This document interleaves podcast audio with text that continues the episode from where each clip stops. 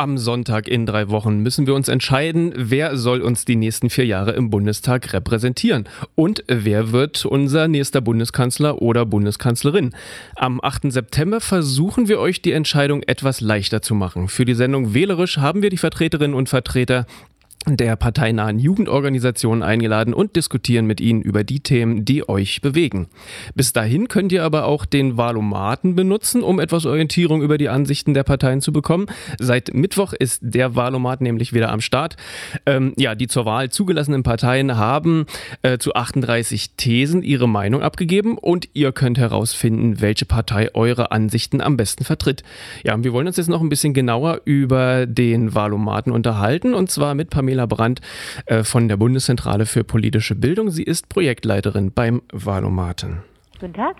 Der Valomat ist ja bei jungen Leuten recht beliebt. Was wollen Sie sagen, warum ist das so?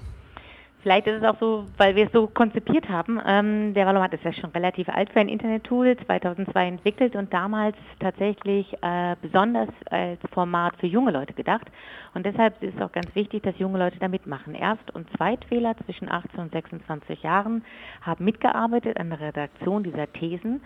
Ähm, da haben wir zuvor eine Online-Bewerbung gestartet. Da haben sich 500 Menschen aus der ganzen Bundesrepublik zwischen 18 und 26 beworben, die ehrenamtlich mit uns ähm, vier Tage am Stück arbeiten, drei Tage davon wirklich mit dem Wahlprogramm in Klausur gingen und ähm, die dann zusammen mit Wissenschaftlern, Politikexperten und das Valomat-Team die, die Valomat-Thesen erstellt haben.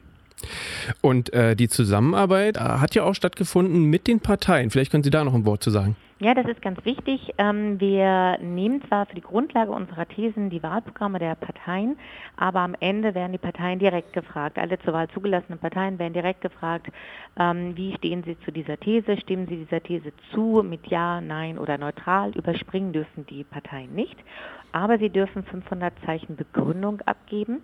Und das ist uns sehr wichtig, dass die Parteien tatsächlich diese Antworten autorisiert haben. Sie haben sie selbst gegeben. Also wenn Sie den Wahlomat spielen, können Sie tatsächlich Ihr Voto mit den direkten Voten der Parteien vergleichen. Mhm. Und können wir uns dann auf die Antworten der Parteien verlassen oder äh, können die da einfach angeben, was sie wollen? Naja, das, äh, wäre auch eine Möglichkeit für Sie als Wähler dann nochmal nachzuprüfen. Also ähm, selbstverständlich ist es so, dass die Parteien wissen, glaube ich, dass ähm, der Wahlomat sehr häufig genutzt wird und ähm, wenn die Partei nicht so antwortet, wie es im Wahlprogramm steht oder ähm, wie man es von ihr erwartet, dann sind zumeist die Wahlanhänger sehr, sehr kritisch und rufen dann direkt dort an. Das ist schon ein paar Mal vorgekommen, dass wir von Parteien gehört haben, dass ähm, äh, wenn sie da nicht klar geantwortet haben, so wie es im Wahlprogramm steht oder wie sie es verlauten oder wie ihre Parteimitglieder das eigentlich von ihnen erwartet, dass es ähm, äh, dann tatsächlich zu Konflikten kommen kann. Der der Valomat war jetzt schon 3,8 Millionen Mal genutzt worden in den letzten 24 Stunden. Und da überprüfen die User das sehr, sehr genau. Genau, kommen wir darauf nochmal zurück. Ähm, wissen Sie denn, wie der Altersdurchschnitt dann auch äh, der, der Nutzer aktuell oder vielleicht äh, zurückliegend war? Also nutzen den Valomaten auch ähm, ja, ältere Menschen? Ja, das Besondere am Valomat ist, ähm, dass wir gar keine personenbezogenen Daten äh, generieren. Also wir speichern gar keine Daten unserer Nutzer. Das ist uns sehr wichtig. Datenschutz ist nämlich bei uns oberstes Gebot. Das Einzige, was wir wissen, am Ende eines Valomats ähm, werden manche Nutzer angefragt, an einem Fragebogen teilzunehmen der Universität Düsseldorf. Und dort wissen wir ungefähr so ein bisschen für die freiwillige Mitarbeit der Leute, wer den Valomat nutzt. Und am Anfang war es tatsächlich so, die Hälfte der Nutzer waren unter 30. Das hat sich mittlerweile verschoben. Jetzt ist er auch schon relativ alt und die User sind vielleicht auch mit dem Valomat schon älter geworden.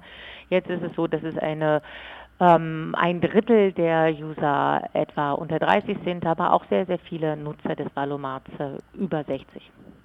Okay, dann spiele ich also den Wahlomaten durch. Und äh, ist es denn dann ratsam, sozusagen am 24. September auch die Partei zu wählen, die mir äh, sozusagen die, der, wo mir der Wahlomat die höchste Übereinstimmung geliefert hat? Oder sollte man sich da schon dann noch ein bisschen mehr Gedanken machen? Ja, wir schreiben es gleich ganz am Anfang hin, dass der Wahlomat auf keinen Fall eine Wahlempfehlung ist, sondern nur ein Informationsangebot.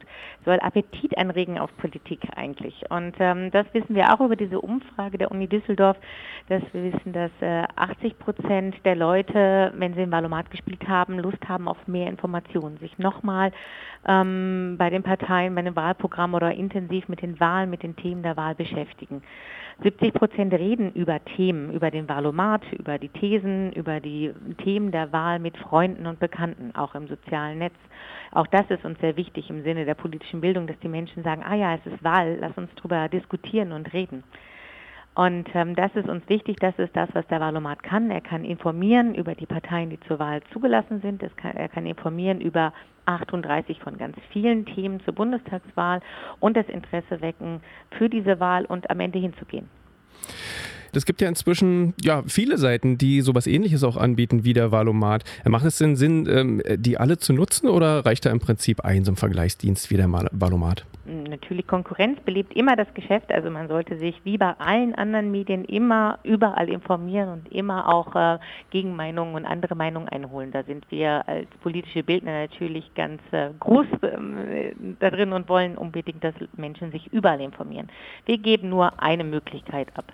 Das Besondere am Valomat ist einfach nur, dass äh, wir alle zur Wahl zugelassenen Parteien gefragt haben, dass wir die Parteien selbst gefragt haben und nicht die Wahlprogramme interpretiert haben dass man sich bei uns sicher sein kann, dass wir keine Daten generieren.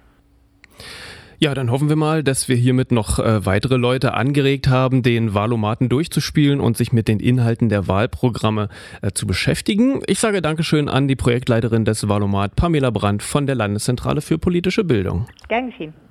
Schönes Wochenende. Bis dann. Tschüss.